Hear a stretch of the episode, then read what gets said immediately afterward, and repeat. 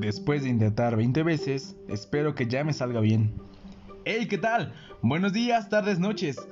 ¿Te has preguntado quién eres y qué haces? Porque yo sí.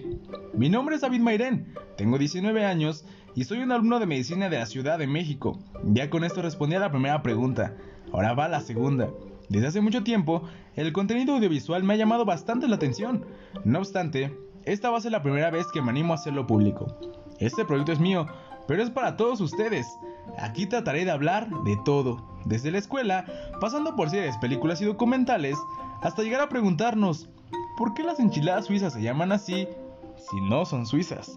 La temática va a ser muy simple. Unas encuestas en mi Instagram definirán el tema que se va a abordar. Sin más que decir, te deseo una excelente vida y espero encontrarnos muy muy pronto.